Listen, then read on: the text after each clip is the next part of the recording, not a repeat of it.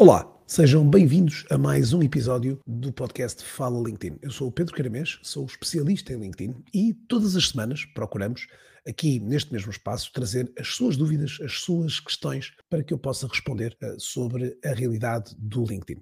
Esta semana uh, recebemos num dos nossos canais as redes sociais, o website são os principais canais onde podemos receber aqui as suas questões. Uma pergunta que nos fala sobre hum, especificamente as publicações. Passo a ler a questão. Hoje vejo muitos posts em português e em inglês. Existe alguma forma, opção ou ferramenta dentro do LinkedIn para fazer a tradução? Antes mais, grato pela questão eh, para aqui trazer a este mesmo espaço alguma coisa mais sobre o feed de notícias que temos a partir da página inicial. Os feeds de notícias no LinkedIn são hoje de diversa ordem. Podemos encontrar um feed de notícias na página inicial do LinkedIn, podemos encontrar um feed de notícias também na página de atividades de um utilizador, bem como um feed de notícias na página de publicações de uma empresa. É possível ainda obter um outro feed de notícias em grupos, onde também podemos encontrar outros feeds de notícias.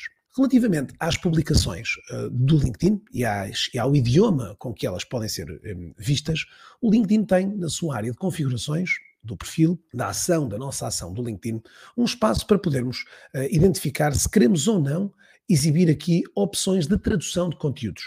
Neste caso, quer publicações, quer comentários.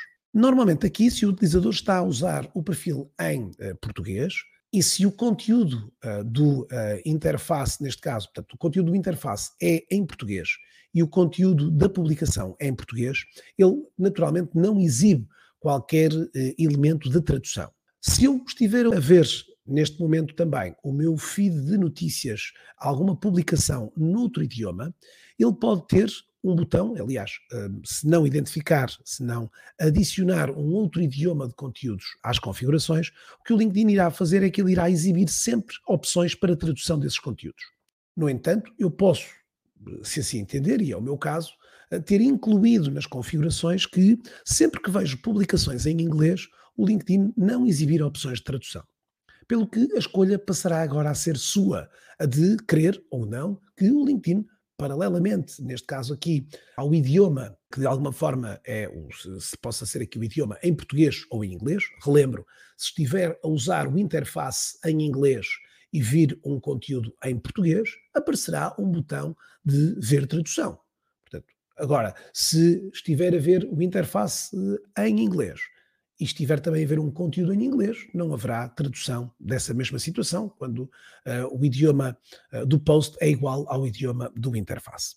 Ainda é possível também, nas publicações, poder uh, o utilizador selecionar, ao querer remover algum determinado utilizador, ou até mesmo deixar de seguir algum utilizador ou página de empresa aqui na rede.